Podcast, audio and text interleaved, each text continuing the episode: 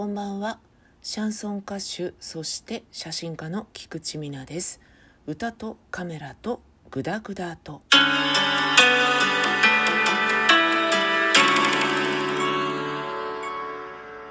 どうもです。のっけから泡盛をねいただきながらお送りする本日でございます。泡盛もですね今回で終了ということで美味しく頂戴いたしましたですよ、えー、そして今日の話題なんですけれどもちょっと前に性自認の話をしたのって覚えてます？覚えてますか？えっ、ー、と性自認一致してますか？っていうお話をしたらですねそんなに再生数っていうんですか？聞いてくださった方が多い回ではなかったにもかかわらずお便りというかご意見などいろいろいただいた回となりました。私にとっても自分で話すだけではなくていろいろ考えるいいきっかけになった回だったかなと思います。お便りがねいくつか来ることそんなに多くないんですが紹介させていただきたいと思います。抜粋になりますがまずはいつもねお便りいただけるラナさんから言葉でうまくく表現できない感覚を代弁してくださいましたっていうことであとは幼少期から子供に対してこのような言葉を周りの大人がかけていれば悩む人がうんと少なくなるのにと思います。今回のお話をたくさんの人に聞いてほしいと心底思いましたというありがとうございます。大阪のニュース番組でね紹介されていた91歳のゲイの方っていうのがあっててその方は時代的にも自分が同性愛者だっていうことを公表できないまま生きてきたということでね。今もご存命で壁にね美男子の美男子ですよ。イケメンっていうより美男子。美目秀麗な男性の写真をねペタペタと貼っていわゆるプラトニックですよね。それでずっと生きてきたね。それはプラトニックという美しい側面を持ちながら当然ながら一度も、まあ、性交渉というかそういった経験は異性とも同性ともないということで性交渉が全てってことではないですが恋愛をしたり相手から思われたりそういうことがないまま生きざるを得なかったというちょっと切ないねえー、お話なども見たりしていたので本当にねセクシュアルが自由になるということは重要だなと思います。のびのび生きていいんだよということを小さいうちからそういうふうな空気の中で育ってもらえたらいいのかなと思いました。それからね知人でもある男性の方から了承を得てですね抜粋でご紹介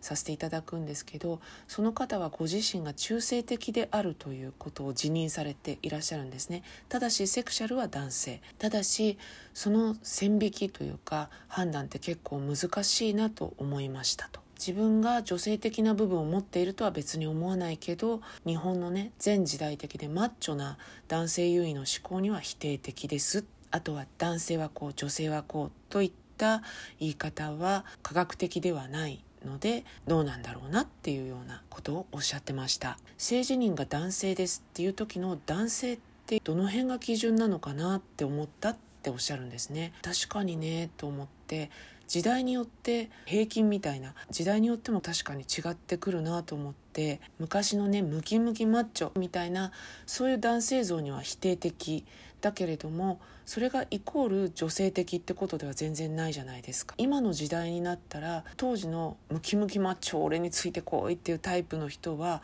男性的というよりも荒々しいっていう感じに捉えられたりすると思うので時代によってもすごく線引きっていうのは変わってくるなって一口に男性女性っていうのはとても脆いというかあまり当てにならないことなのかなって本当に個人個人で見ていけるようになったらいいのかなって思いました。いい意味で違和感を持ちながら生きていくっていうのかな。懐疑的になれっていうほどでもないんですけどセクシャルの話だけじゃなくて何にしても普通とか一般的とかっていう言葉っていうのは結構乱暴っていうかあやふやっていうか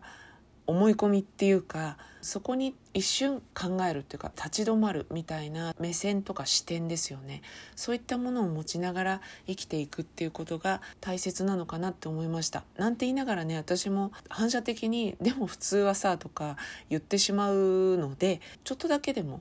あ言っちゃったけどその普通って何なんだろうみたいに思えたらいいのかもしれないですね。あとですね性自認っていう話をしたつもりというかまあしてるんですけど性というセクシャルっていう感じで話すとですねいわゆるエロの方へいざなっているのかなっていうようなお便りとか DM とかを、えー、何通かいただいてしまったんですね。明らかに失礼というかそういったものもあればちょっとね判断に迷うものもあって何をどこまで紹介すべきなのかとか全くスルーした方がいいのかとかそれはすごく悩んだという、えー、そんな回でもあったんですよね。ただ完全な結論ではないんですけどちょっとでも違和感を感じた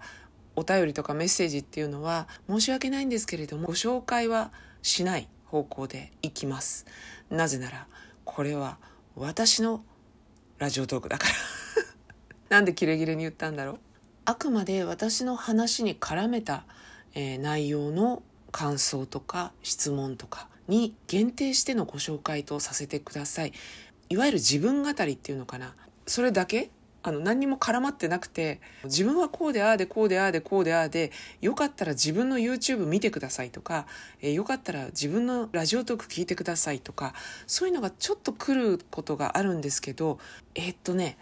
それは申し訳ないですけど多分私のラジオトークの内容はきちんと聞いてくださっていないのかなっていう印象があるのでご紹介もできないですしお誘いいただいたラジオトークとか YouTube とかホームページとかそういったものもこちらからあえて見に行くってことは私は時間的にもできないのでご了承いただきたく思います。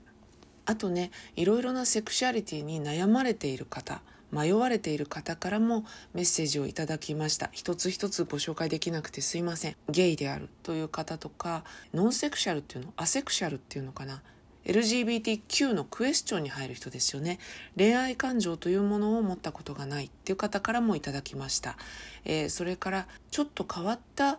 えー、フェティシズムに入るのかな。あるものに非常に、え、魅力を感じてしまうっていう方からもいただきました。あの私の答えは一括りにして申し訳ないんですが一つです。犯罪にならないこと。他人に迷惑がかからないこと。それであれば何でもいいと思いますよ。本当に。相手が嫌がっているのに行為とかを押し付けるっていうのはまずこれはもう絶対にダメですしあとは当然犯罪とかね迷惑公序良俗に反する。そういったものはダメですよね。だけどご自身の中で自分はこれに魅力を感じるんだっていうことであればそれは全く問題がないと思います。その気持ちを自分の中で育てていけばいいと思います。それがもしかしたら自分の中だけで終わらなきゃいけないものかもしれないですがその思い自体は捨てることはないのかなというそれが私の感想です。最後は積極作というかなってしまいました。申し訳ないです。